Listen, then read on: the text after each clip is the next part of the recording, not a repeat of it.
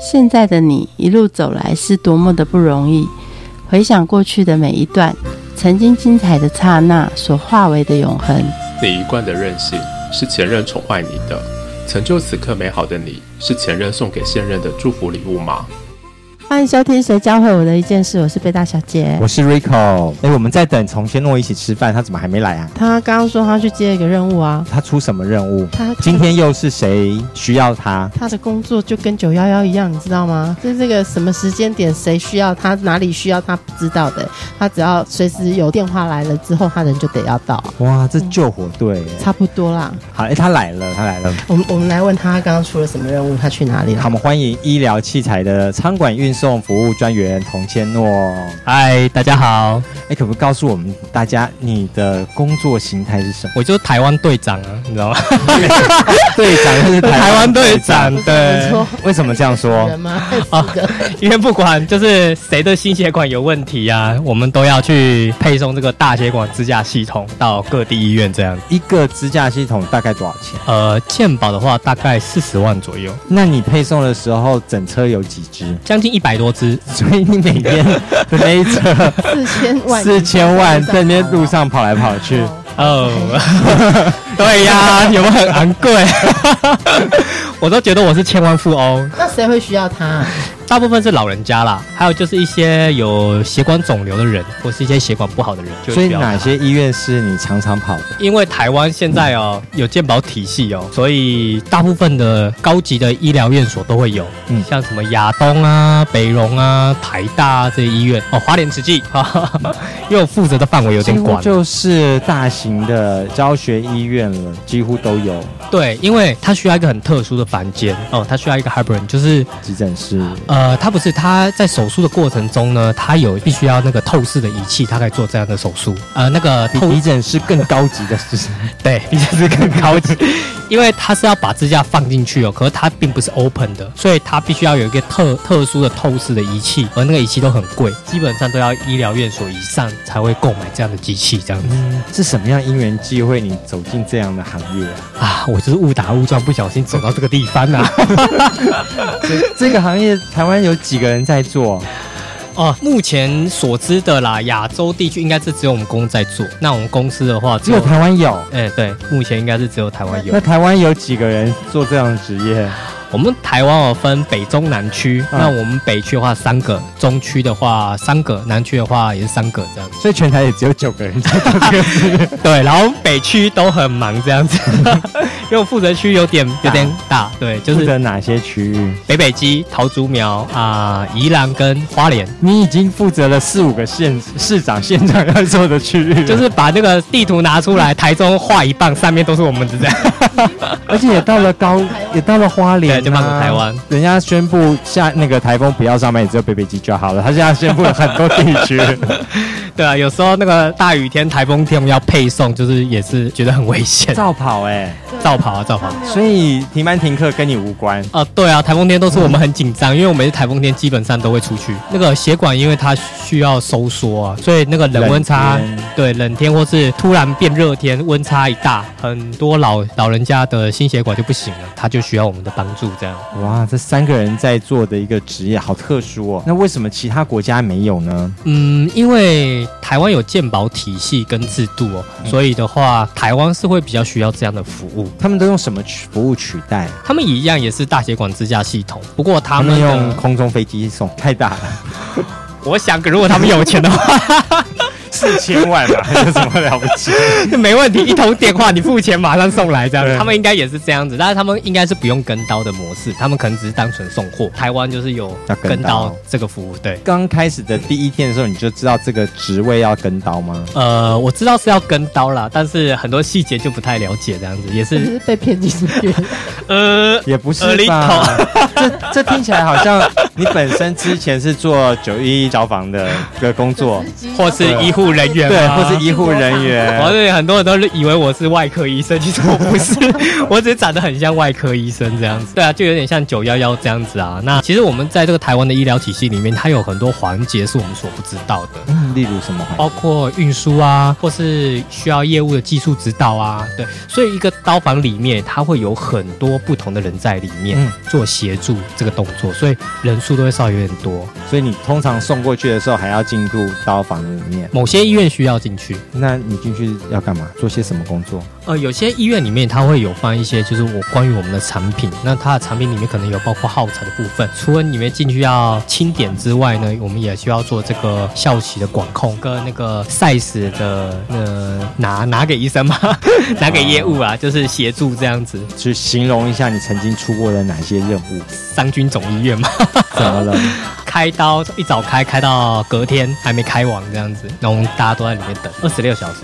那个就是可能有些问题，那可能下不来这样子。对，那我们通常基本上都是要等到病人都是 OK 的状况，我们才会走。所以如果病人的状况没有很好的话，我们也是需要在那里等待，或是再看一下有什么地方需要协助的这样子。对，恢复稳定啊，那可以被送到家护这样子，我们就算任务完成。在还没离开刀房的时候，这都算是我们的任务范围所以。这二十六小时你都在做些什么？等待。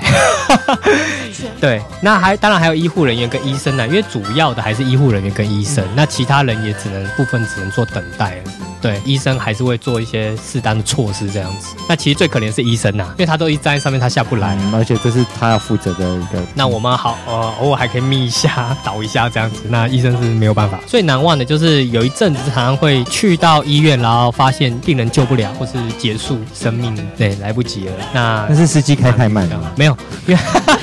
要把这所有的车都推给司机， 就大家推坑给 他，但是你你一定要黄课都洗不清了。就是医疗上面可能有很多问题啦，对，比如说他可能在手术的过程中，就是不是过程，就是他可能被送去的时候可能就没心跳，或是他可能撑不住血啊压一直掉，可能也回不来了，那就可能就也不需要。那其实我印象最深刻的是有一次在基隆长庚，我人是已经送到了，然后那个护理长就跟我暗示，在刀房暗示一个就是手举起来一个不要的一一个一个手语啊这样子，那那个病患就直接推出来，因为他已经不需要你了，不需要我，因为他已经被撞断那个血管，那个血管已经流到肺里面了。当我们的胸的血管如果它已经被破掉流到肺里面，其实这个已经救不活了。他保留了他最后一面去跟他家人 say goodbye。所以我去的时候刚好是他要推出来，我看到他就是还还活着，但是一直吐血，这样就是比较印象深刻的。这是你每天都看到的画面呢，生死交关，很极为关键时刻。大部分是这样子啦，但这对你的整个人生或者是性格，会不会造成像黑杰克这样子怪怪的一嗯个特性？哦我觉得很多医生都像黑杰 克啊。我说就是他们会觉得淡淡然，因为你看你每天都在做这样的事情的时候，自然而然，我觉得心里面层面应该就会觉得就好像每天都会这样，不像一般人他们不会接触，久久对碰到一次自己的亲人，对，就可能哭或个是死去活来之类的。嗯那我们常常碰到，我们就一开始会啦，会纠结，可是到后面就是慢慢的就是嗯，就是一份工作这样子。你一开始纠结的时候是什么样的感觉？你就觉得说送送哪一个？到底是哪个环节不对，还是哪里需要改进，这样才可以多抢救一个生命这样子。这也蛮专业的，因为你的主要就是在做一个医疗器材的仓储或运送嘛，所以你很多的细节都要像人家举一个大家比较容易理解的，像 UPS 一样，每一个环节要快快快，要准，对，那要你快。很准，在这个服务的过程当中，你检视了哪些环节，又改善了哪些环节？尽量把一些看能不能还再缩短时速的，比如说像动作或是骑车或是一些动作，把它再简化，让它速度可以更快。甚至有好几次是我碰到急诊的状况是，因为我们都会坐电梯嘛，因为有的刀房比较高，有时候来不及，我会直接扛着扛扛着电梯，对，扛扛对，一个人哇是抱可美能国五队只长的概十念只，所以啊我说我是台湾队长啊，常常看到我在医院跑来跑去， 对啊，就是尽量能够简化，对啊。哇，哦真的达到一些不可能的任务。我都觉得我自己有点不太可能， 因为那其实东西蛮重，然后我还可以背着它这样走上走下，好几百万。 台湾版的汤姆克鲁斯吗？他们都会说我身材练很好，所以会跑来跑去。我想可能也是因为这样吧。 所以跟你约会出门，你超快，一分钟速到。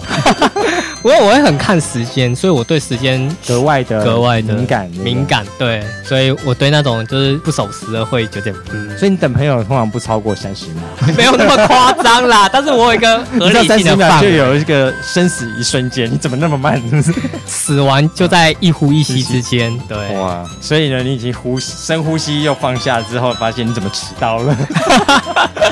对，然后我会看手机啊，你没有打来，你完蛋了。 那很多的社会事件都跟你有关喽。大部分就是比如像什么八仙城爆啊，或是一些像是之前那个飞机坠机，都会有教到我们做一些紧急晨预报那送。时候你做了些什么事情？我们是先看到新闻，然后因为那个时候我们还在出医院，哦，你正在有别的任务，对，有别任务，然后正结束的时候刚好看到就是发有生了这个发生这个事件，很多医院都是九幺幺，就是九九九，就是抢救，就是广大的三荒要进来这样子。嗯那我们也有接到任务，那我们也是尽快去处理这样。全台只有九个人， 那时候怎么出这么多的九九九任 九务？九。九九九， 医院常常会有九九九九九九，对，就是紧急。 那那天晚上全台的九个人不是忙到吐血吗？说说看你那天晚上你怎么过的？我觉得很遇到那种灾难性质的哦，通常我们都是嗯晚上可能没办法睡，因为其实也都会很忙，因为除了平常任务之外，又额外多添一笔这种任务的话，我们就会变得